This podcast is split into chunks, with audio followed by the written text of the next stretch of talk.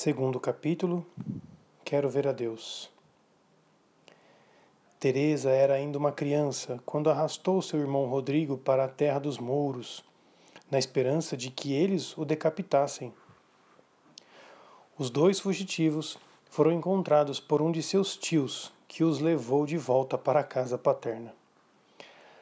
Aos pais já inquietos que queriam averiguar o motivo dessa fuga, Teresa, a mais nova dos dois, mas chefe da expedição responde: Parti porque quero ver a Deus, e para vê-lo é preciso morrer. Nota do tradutor. O fato é narrado na biografia escrita pelos bolardistas. Frei Maria Eugênio inspirou-se neste episódio para dar o título Quero ver a Deus, a sua obra-prima. Palavras de criança que já revelam sua alma e anunciam o feliz tormento da sua vida. Podemos aproximar esta palavra de Teresa aos sete anos de idade com a pergunta incansavelmente feita pelo jovem Tomás de Aquino aos monges de Monte Cassino. Abre aspas. O que é Deus? Fecha aspas. Estas duas almas de criança estão voltadas para Deus, porém, uma diferença em seus desejos já marca a diferença entre seus caminhos, embora convergentes. Tomás de Aquino quer saber o que é Deus, e a sua vida vai se consumir no estado sob as luzes da fé e da razão. Será o príncipe da teologia dogmática. Teresa quer ver a Deus, cativá-lo com todas as suas potências de apreensão ainda que seja na obscuridade, para se unir a Ele. Será mestra dos caminhos interiores que conduzem à união transformante.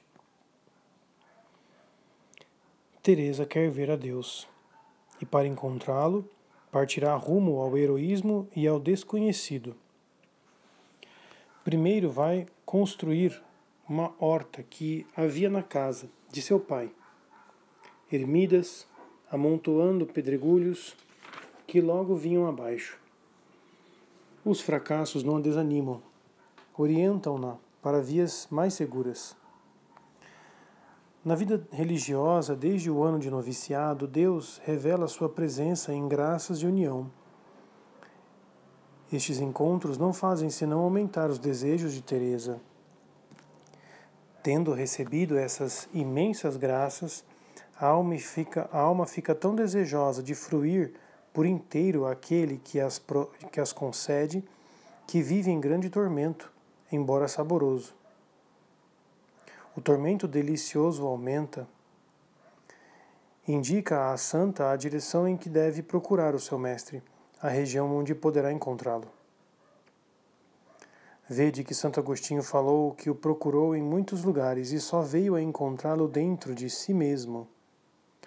Pensais que importa pouco a uma alma dissipar, a uma alma dissipada entender essa verdade e ver que não precisa para falar com seu Pai eterno ou para regalar-se com ele, ir ao céu, nem falar em altos brados? Por mais baixo que fale, ele está tão perto que a ouvirá. Do mesmo modo, ela não precisa de asas para ir procurá-lo bastando pôr-se em solidão e olhar para dentro de si. É para as profundezas de sua alma que Teresa se orientará a fim de ver a Deus. Toda a espiritualidade teresiana está neste movimento para Deus presente na alma, para se unir perfeitamente a Ele. Examinemos sucessivamente seus elementos essenciais. Item A a presença de Deus na alma, que é a sua verdade fundamental. Item B, a interiorização progressiva da alma, que exprime o seu movimento. Item C, a união profunda com Deus, que é a sua meta.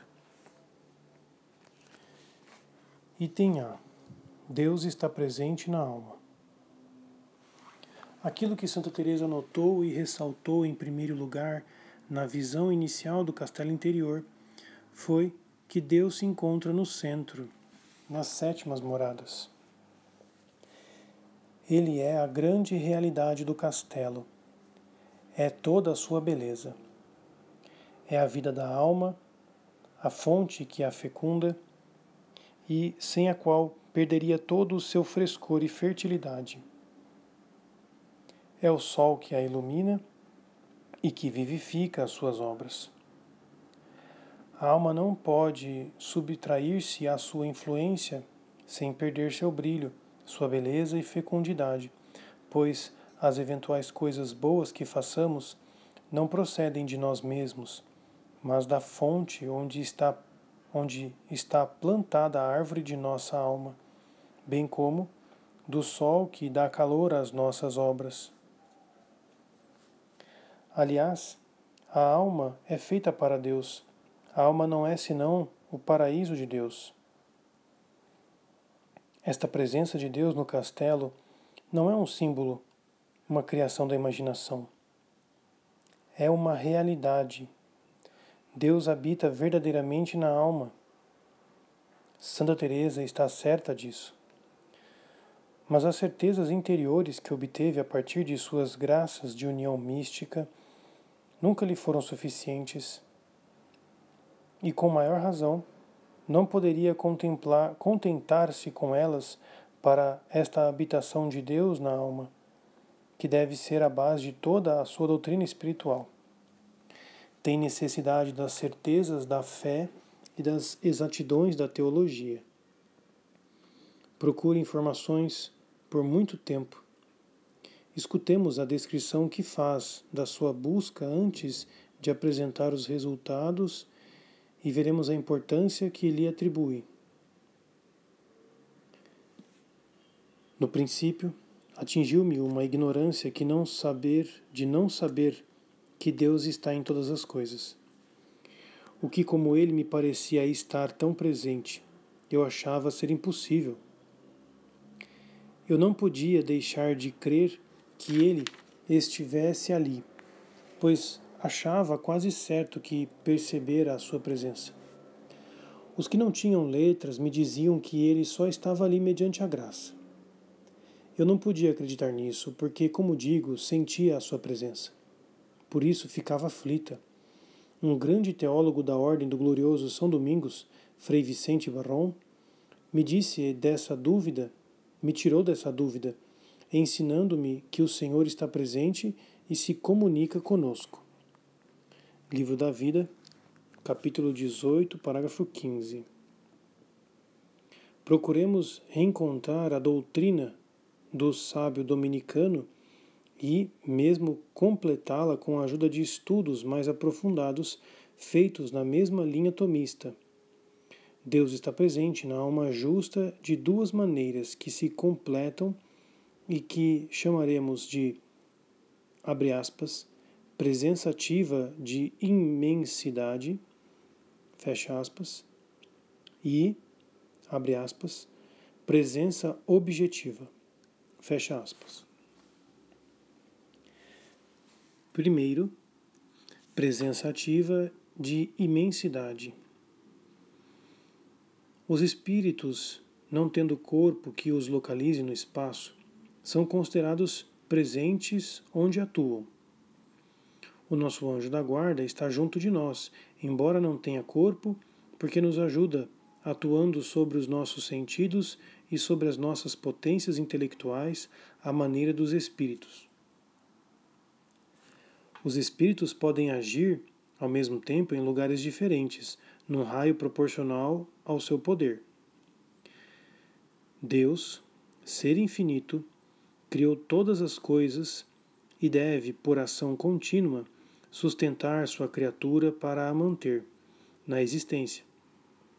Se Deus cessasse, ainda que por um só instante, esta ação conservadora, que se chama criação contínua, a criatura cairia no nada.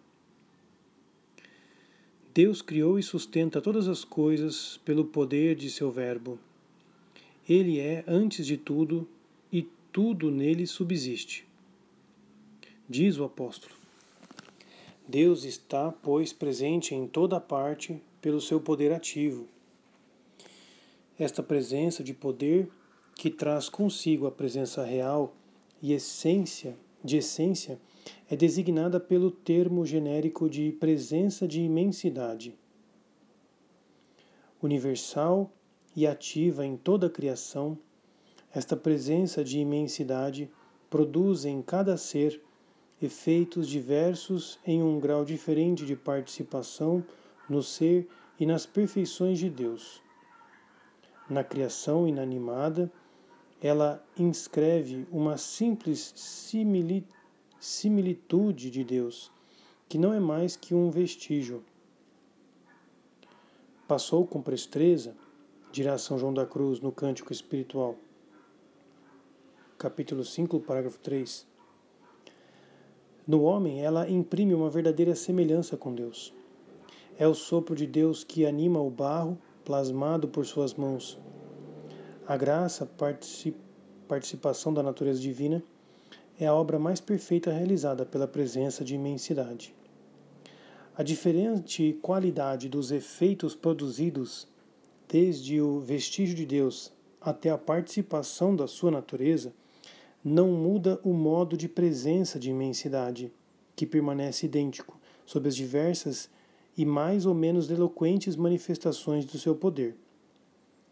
Os diferentes modos da presença de Deus nas criaturas não são criados pela diversidade dos dons de Deus, mas pela diversidade das relações com as criaturas. Por consequência, Deus está substancialmente presente na alma justa, a qual dá o ser natural e a vida sobrenatural da graça. Ele nos sustenta, não como uma mãe sustenta e leva seu filho nos braços, mas penetrando-nos e envolvendo-nos. Não há um único átomo do nosso ser onde ele não esteja presente. Um único movimento dos nossos membros ou das nossas faculdades que ele não tem animado. Está à nossa volta, em nós e até nas regiões mais íntimas e profundas da nossa própria alma. Deus é a alma da nossa alma, a vida da nossa vida, a grande realidade na qual estamos imersos e que penetra com sua presença ativa e o seu poder vivificante tudo o que temos e o que somos, pois nele vivemos, nos movemos e existimos. E, no entanto, esta presença ativa de imensidade não explica as nossas relações com o nosso Deus interior. Devemos recorrer a outro modo de presença que chamaremos de presença objetiva. Segundo, presença objetiva. Com efeito, a graça produzida pela presença de imensidade é uma participação da natureza divina que nos faz entrar no ciclo da vida trinitária como filhos de Deus.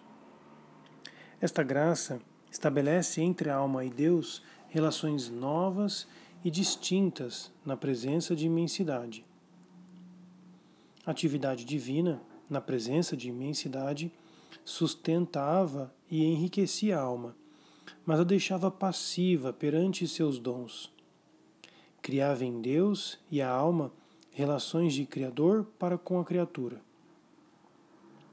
A graça, pelo contrário, dá poder à alma para reagir perante os dons de Deus, para retornar para Ele, conhecê-lo diretamente como ele se conhece, amá-lo como ele se ama, estreitá-lo como a um pai estabelece entre a alma e Deus laços recíprocos de amizade, relações filiais. Pela presença de imensidade, Deus preenchia a alma, mas morava nela como um estranho. A alma, enriquecida pela graça, o próprio Deus se entrega como um amigo e um pai. Pela presença de imensidade, Deus revelava indiretamente por meio de suas obras, sua presença e sua natureza. A alma que se tornou sua filha pela graça, Deus descobre sua vida íntima, sua vida trinitária, deixando-a entrar aí como uma verdadeira filha para dela participar. A estas novas relações criadas pela graça corresponde uma nova forma de presença divina, que chamaremos presença objetiva, porque Deus é aí diretamente apreendido como objeto de conhecimento e de amor. Como a nossa intelectualidade natural corresponde à essência das coisas naturais e à intelectualidade do anjo, a sua essência espiritual, assim, a intelectualidade da graça, participação de Deus, corresponde diretamente à essência divina e, portanto, o ato puro, o ser divino, oferece-se oferece para ser aprendido intelectualmente por ela tal como ele é em si. João de São Tomás, citado por Frei Gardel. Presença objetiva e presença ativa de imensidade, longe de se excluírem, sobrepõem-se e completam-se na alma justa. Nesta alma, Deus reside como no seu templo preferido nesta terra porque suas delícias são estar com os filhos dos homens. Ao gerá-la para a vida sobrenatural pelo dom da graça, comunica-lhe a sua vida como um pai ao filho, e com a sua vida entrega-lhe os seus segredos e os seus tesouros. Tornada filha de Deus pela participação na vida divina, a alma justa pode receber em si o seu Deus como a um pai elevar-se até ele e amá-lo com amor filial como uma criança. Do mistério desta inabitação substancial de Deus na alma, da atividade de amor que desenvolve nela, das relações entre alma e Deus que daí decorrem, a Escritura nos fala com uma precisão e um encanto que nos revelam sua intimidade. Não sabeis, escreve São Paulo aos Coríntios, que sois um templo de Deus e, o, e que o Espírito de Deus habita em vós? O amor de Deus foi derramado em nossos corações pelo Espírito Santo que nos foi dado. 1 Coríntios, capítulo 3, versículo 16 e Romanos, capítulo 5, versículo 5.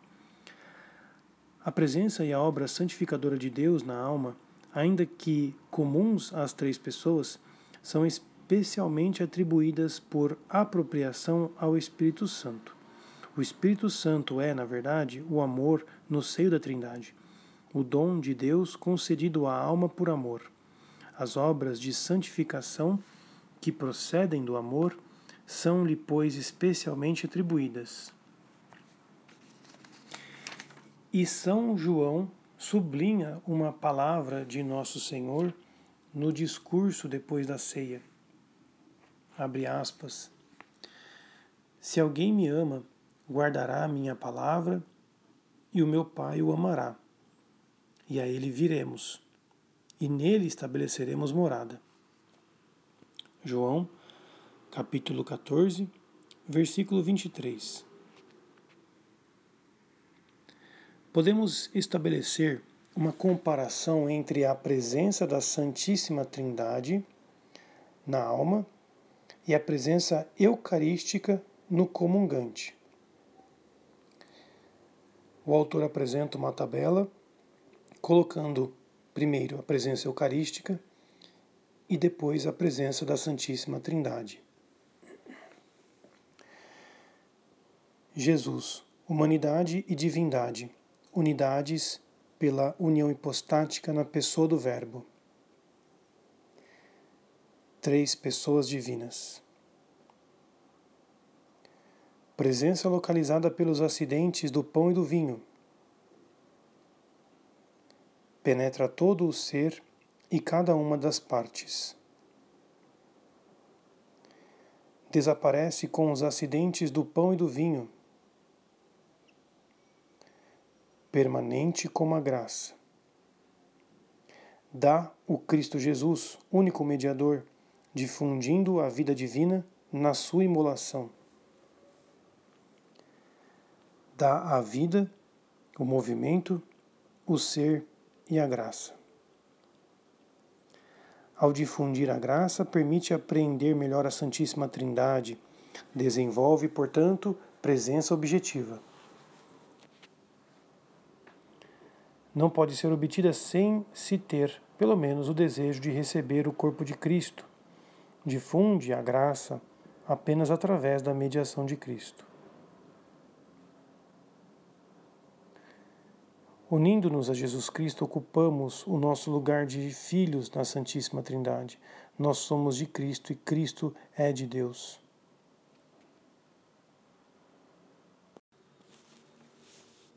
Número 3.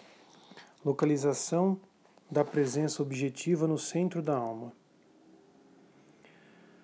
Na visão inicial do castelo, esta presença de Deus está localizada na parte mais profunda da alma no centro que é o aposento ou palácio onde está o rei. Certamente ninguém duvida de que Deus se encontra em todas as partes do corpo humano. Seria então esta localização da presença de Deus uma pura ficção da imaginação criada para justificar e ilustrar o movimento da alma em direção a Deus? Temos o direito de duvidar disso, pois Teresa, Santa Teresa nos habituou a um simbolismo mais objetivo. Notemos primeiramente que esta localização da presença de Deus traduz a experiência espiritual de Santa Teresa e da maioria dos místicos que percebem a ação mais perfeita de Deus e por consequência na sua presença na parte mais profunda da alma, em regiões que parecem ultrapassá-la em interioridade e que ela própria só alcança no seu ponto mais sutil. Por isso, já na oração de quietude, Santa Teresa declara que essa água vai correndo por todas as moradas e faculdades até chegar ao corpo. Por isso eu disse que ela começa em Deus e termina em nós. Como digo, não creio que esse deleite se origine no coração mas num lugar ainda mais interior, como uma coisa profunda. Penso que deve ser o centro da alma, tal como depois vim a entender e explicarei no fim. Quartas Moradas, segundo capítulo, parágrafos 4 e 5. Na união mística das quintas moradas, segundo o testemunho da Santa, Sua Majestade é quem vai nos introduzir entrando também ele no centro de nossa alma. Quintas Moradas, primeiro capítulo, parágrafo 12.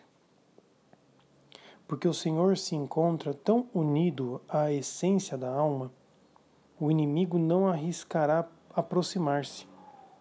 Creio que nem mesmo entende estes segredos, que são coisa tão secreta que Deus não a confia nem ao nosso entendimento. Quintas Moradas, primeiro capítulo, parágrafo 5.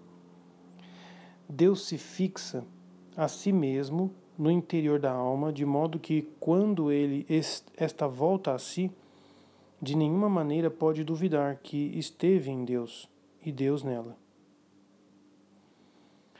Adiante vereis como, na última morada, Ainda mais do que aqui, Sua Majestade quer que a alma usufrua dele no seu próprio centro. Esta experiência mística tão clara convida-nos a uma investigação. Descobrimos assim que, longe de assentar-se numa ilusão, esta experiência, pelo contrário, ilustra de forma admirável uma verdade. Se Deus atua em todo o nosso ser, como autor da ordem natural, não poderá depositar sua graça senão na parte mais espiritual de nossa alma, a única capaz de receber esta participação da natureza divina. É na essência da alma, sobre a qual a graça está inserida a título de qualidade entitativa, nas raízes das faculdades sobre as quais estão enxertadas as virtudes teologais, que Deus se comunica diretamente à alma e que se estabelece contato com ele. É então nestas regiões profundas de si mesma, no castelo, no centro do castelo, que a alma experimentará com toda razão a presença ativa de Deus santificador e ainda será rumo a estas regiões que ela vai se dirigir para encontrá-lo e se unir inteiramente a ele. A graça e as virtudes infusas que nos permitem realizar as operações de conhecimento e de amor da vida trinitária estão enxertadas na alma e nas faculdades cuja atividade utilizarão. A alma e as faculdades não podem receber com eficácia este enxerto divino a não ser que já possuam a potência natural de conhecer e de amar. Podemos assim concluir que se Deus está realmente presente em todo o nosso ser, o qual ele sustenta como a alma de nossa alma e a vida de nossa vida, contudo, sua presença como hóspede e amigo está oportunamente localizada nas profundezas da alma, pois é na parte espiritual mais elevada da alma que ele difunde diretamente a sua vida divina, e é por seu intermédio que realiza em todo o ser humano as suas operações espirituais.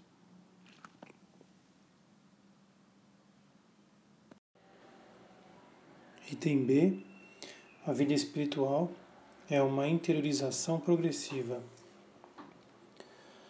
Para este Deus aprendido ou descoberto nas profundezas, vão dirigir-se todos os ardores que anseiam por ele. Para o ver e encontrar, a alma vai orientar-se e caminhar rumo às suas próprias profundezas. A vida espiritual será por excelência uma vida interior. A caminhada para Deus será uma interiorização progressiva até o encontro, o amplexo, a união na obscuridade, esperando a visão do céu. Nesta caminhada de aproximação, cada etapa na interiorização será uma morada que na realidade marcará um progresso na união. É esta concepção da vida espiritual que a visão do castelo oferece. Consideremos a imagem e distinguamos a realidade e seus ensinamentos. Deus que habita o palácio das sete moradas é amor. Ora, o amor está sempre em movimento para se doar não poderia deixar de se difundir sem deixar de ser ele mesmo. Bonum diffusum, diffusum sui. Essencialmente dinâmico e dinami, dinamogênico, arrasta no dom de si mesmo tudo aquilo que lhe pertence e aspira a conquistar para doar mais. Nas sétimas moradas, Deus é um sol que envia constantemente os seus raios, um braseiro sempre ardente, uma fonte que jorra sem cessar. Está sempre em atividade de amor na alma em que reside. Esta alma é a seara de Deus, agricultura dei estes. Deus torna-se o seu agricultor, o seu vinhateiro pater meus agricola est. Artífice das, da nossa santificação, ele a realiza pela difusão da graça que distribui segundo os nossos méritos, ou simplesmente para satisfazer a necessidade da sua misericórdia. Caritas Dei diffusa est in cordibus nostris per Spiritum Sanctum qui dactus est nobis aspira a reinar sobre nós e esta graça é o seu instrumento de conquista pacífica e de suave domínio. De fato, esta graça difundida na alma é da mesma natureza de Deus, vida, amor, bem que se difunde como ele, conquistadora como ele. Há, no entanto, duas diferenças em Deus o amor cria e dá. A caridade sobrenatural na alma é criada e volta à sua origem. O primeiro é paternal, a segunda é filial. Além disso, o amor de Deus é eterno e imutável. A graça, pelo contrário, embora já unificadora no seu menor grau, tal como ao ser recebida no batismo, assemelha-se a um germe se considerarmos o crescimento cuja potência e destino ela traz em si. O reino de Deus, diz-nos nosso Senhor, é semelhante a um grão de mostarda, que é a menor das sementes e se tornará o maior dos arbustos. Ou melhor ainda, no que diz respeito à graça em nossas almas, o reino de Deus é semelhante ao fermento que a mulher mistura em três medidas de farinha e que leveda toda a massa. Com efeito, não recebestes um espírito de escravos para recair no temor, mas recebestes um espírito de filhos adotivos, pelo qual clamamos Abá, Pai. O próprio Espírito se une ao nosso espírito para testemunhar que somos filhos de Deus. Mas também nós, que temos as primícias do Espírito, gememos interiormente, suspirando pela redenção do nosso corpo. Romanos capítulo 8, versículos 15 a 16 e 23. Penetrante e filial, a graça vai realizar a sua obra de transformação e de conquista. Enxertada na natureza humana, com seu organismo vivo de virtudes infusas e de dons do Espírito Santo, a graça adapta-se perfeitamente às formas do complexo humano, apoderando-se de todas as suas potências e de todas as suas atividades. Penetrante, adentra e domina progressivamente as faculdades humanas, libertando-as de suas tendências egoístas e desordenadas. Filial, arrasta-as depois de tê-la conquistado no seu movimento para esse Deus interior, Pai de luz e de misericórdia, e daí por diante as oferece a Ele purificadas e fiéis, interiormente submissas às suas luzes e à sua ação. Não será inútil ressaltar, desde já, que nesta ação conquistadora da graça, Deus parece deixar primeiro uma grande parte à iniciativa e à atividade da alma afirma mais tarde o seu senhorio, revelando por vezes a sua presença. Reserva para si a iniciativa e impõe à alma uma atividade de submissão e de abandono, até que, transformada pela caridade em verdadeira filha de Deus, ela passa a obedecer apenas aos impulsos do Espírito Santo de Deus, que vive nela. E sunt filii Dei, qui Spiritu Dei aguntur. Assim se estabelece o reino de Deus na alma e se opera a união transformante pela penetração da graça que progressivamente a conquista, transforma e submete ao Deus interior. Libertando-se das exigências exteriores dos sentidos e das suas tendências egoístas, Obedecendo às luzes e inspirações cada vez mais espirituais e interiores, a alma interioriza-se até pertencer inteiramente àquele que reside no, me, no mais delicado ponto de si mesma. Assim é a vida espiritual e o seu movimento. A caminhada descrita por Santa Teresa da alma através das diversas moradas para se unir a Deus nas sétimas, onde ele reside, mal se pode considerar um símbolo, e no entanto é um símbolo, mas muito preciso e rico de ensinamentos.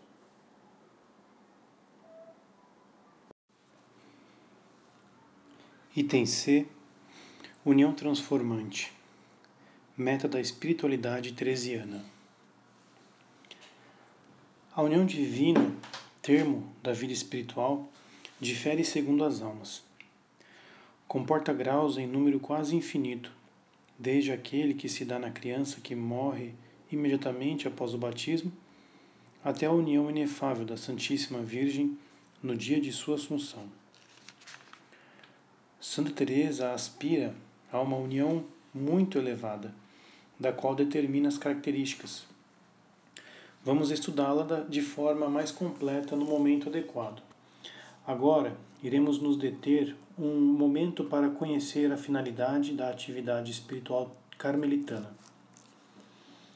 certos sabores místicos, visão intelectual da Santíssima Trindade e visão de Cristo, que lhe entregou um cravo, sinal da sua aliança, puseram em relevo em Santa Teresa estas alturas da vida espiritual que consistem essencialmente numa união perfeita da alma com Deus por meio de uma transformação que a torna semelhante a ela. Daí o nome de união transformante, ou união por semelhança de amor. Numa citação da sétima morada, capítulo 2, parágrafo 4. Equiparemos a união a duas velas de cera ligadas de tal maneira que produzem uma única chama, como se o pavio, a luz e a cera não formassem senão uma unidade. No entanto, depois, se é possível separar uma vela de outra, permanecendo então duas velas, e o pavio de cera. Pareceu-me que ele, diz ela em suas revelações, se representou a mim tal como numa esponja a água se incorpora e embebe. Parecia-me que a minha alma se enchia dessa maneira com aquela divindade, gozando e tendo em si, de certo modo, as três pessoas. Esta união tem o seu centro na substância da alma, mas em si mesma não pode ser percebida. Apenas o lumen gloriae que nos permitirá ver a Deus, nos descobrirá a graça que é da mesma natureza. As faculdades permitirão ver esta união pela disposição e ações que dela decorrem. A vontade, invadida pela caridade, abdica dos seus desejos para adotar, por amor, a vontade de Deus. Isto com uma perfeição e maleabilidade suaves. Santa Teresinha do Menino Jesus dizia: Prefiro aquilo que ele preferir, aquilo que ele faz é o que eu amo. A perfeição consiste em fazer a sua vontade. De fato, é tão imensurável o desejo que fica nessas almas de que se faça nelas a vontade de Deus, que tem por bom tudo o que a Sua Majestade faz. Se Ele quiser que padeçam, sejam bem-vindos os sofrimentos. Caso contrário, não ficam desconsoladas como antes. Sabeis o que é ser verdadeiramente espiritual? É fazer-se escravo de Deus, marcado com o seu selo, o da cruz. Assim nos poderá vender como escravos de todo mundo, como ele próprio foi. Já lhe entregamos toda a nossa liberdade. O desejo de glorificar a Deus completa esta submissão. Agora é tão grande a vontade que essas almas têm de servi-lo louvá-lo e beneficiar alguma alma, se o puderem fazer, que não só não desejam morrer, como preferem viver muitos anos padecendo grandíssimos tormentos. Isso para que, se possível, seja o Senhor louvado por elas, embora em coisas muito pequenas. A inteligência é atraída para o centro da alma por um foco luminoso que aí brilha através de um véu de escuridão se entende com clareza que há no interior da alma alguém que dá vida a essa vida. Um sol de onde provém uma grande luz, enviada do interior da alma às faculdades. Esta experiência quase constante do Deus interior pode tomar formas diferentes. Santa Teresa a adverte como uma visão da Santíssima Trindade mais ou menos clara conforme as ocasiões. Para São João da Cruz, a alma sente sempre o Verbo esposo, como que repousando dentro de si, e parece a alma que de fato ele desperta em seu seio onde antes se achava adormecido. Chama Viva de Amor, capítulo 4, parágrafo 14. Quanto a Santa Teresinha do Menino Jesus, ela tem uma experiência constante da misericórdia divina que a penetra e envolve. Manuscrito A, página 84, reto. Estas experiências que parecem referir-se às pessoas divinas diferentes são, no fundo, as mesmas. São João da Cruz, que experimenta especialmente a presença do Verbo esposo, ao explicitar sua experiência, assinala a ação especial de cada uma das três pessoas divinas. Do mesmo modo, Santa Teresinha do Menino Jesus, que parece experimentar apenas a ação purificadora do Espírito do Amor, desvendando as ardentes riquezas da sua graça filial, dirige-se a Jesus, sua águia divina, e pede-lhe que a leve até o seio da Trindade, na fornalha do amor. Manuscrito B, página 5, verso. De fato, tal como Santa Teresa, também São João da Cruz e Santa Teresinha do Menino Jesus descobrem em si toda a Santíssima Trindade.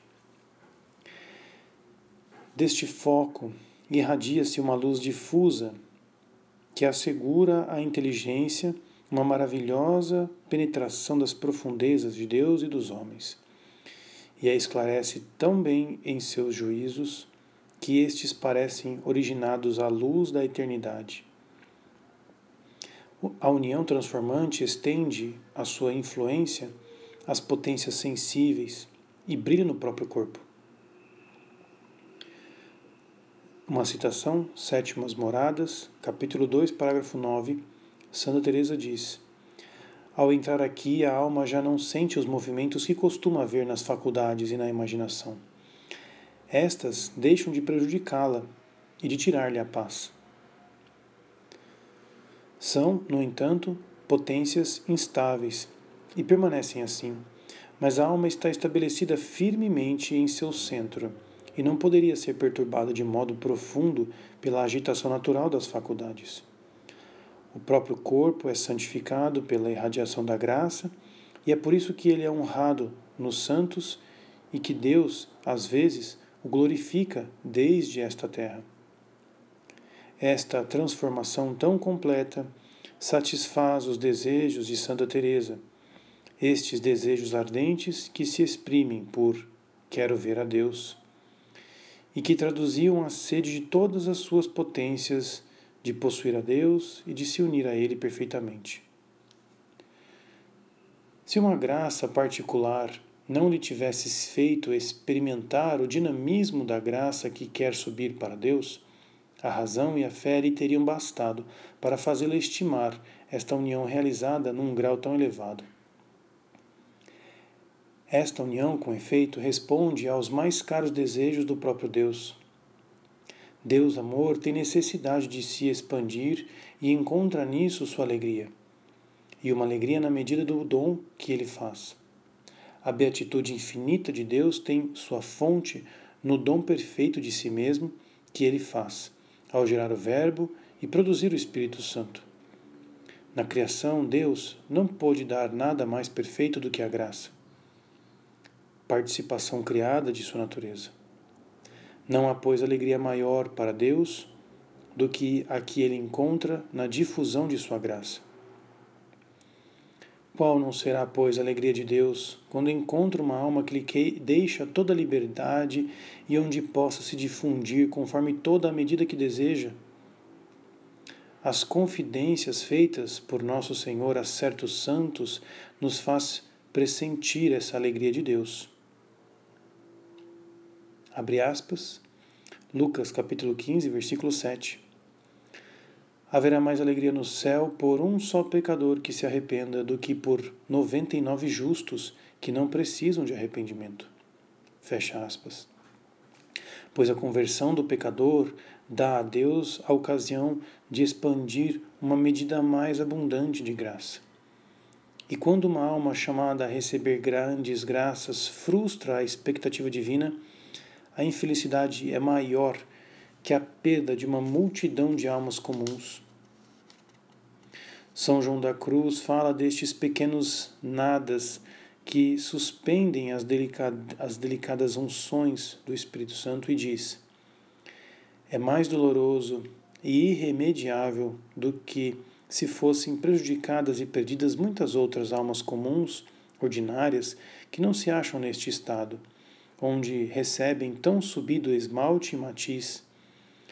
É como se num rosto de primorosa e delicada pintura trabalhasse uma mão, uma tosca mão, com ordinários e grosseiros cores, grosseiras cores. Seria então um prejuízo maior e mais notável, mais para lastimar do que se manchassem muitos rostos de pintura comum. Chama Viva de Amor, capítulo 3, parágrafo 42. Foi para realizar esta união do homem com Deus que o Verbo se encarnou. Antes da paixão, Jesus Cristo determina as intenções do seu sacrifício. Estas intenções são a união dos apóstolos e de todos os que vierem a acreditar na Sua palavra com Ele e por Ele, com o Pai. A oração sacerdotal especifica a medida, a qualidade e a extensão desta união. Ut sint unum sicut et nos. João 17, 11. É-nos revelada a finalidade da encarnação e da redenção. O sangue que vai ser derramado é o sangue da nova aliança entre Deus e o povo dos que foram escolhidos, que serão santificados e consumados na unidade. Esta unidade imposta por Deus ao homem como o seu fim sobrenatural possui já aqui na terra o seu valor. O poder efetivo da alma no mundo sobrenatural corresponde à medida de sua caridade unificadora.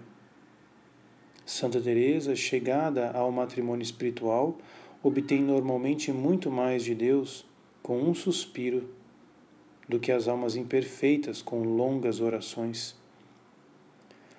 A felicidade do céu é também ela determinada por esta união. No oceano da divindade, diz São João da Cruz, cada um enche o recipiente que leva. Conferir o segundo livro da Noite Escura, parágrafo capítulo 16, parágrafo 4. É o grau de caridade unificadora que determina a capacidade desse recipiente. E então, o poder da visão e a medida do gozo beatífico.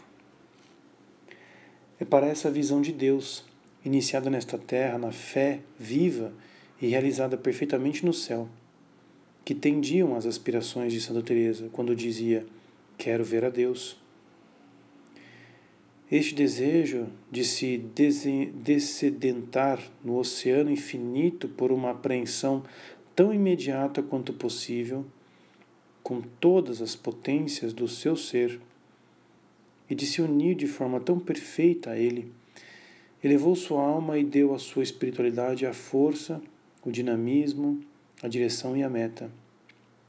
Teresa de Ávila atrai e arrasta as almas que têm sede de Deus e que aceitam se entregarem completamente a Ele para serem transformadas por seu amor e cumprir a sua vontade. Este primado de Deus, que se exprime pela busca constante da união perfeita com Ele, domina a espiritualidade teresiana e constitui uma das suas características essenciais.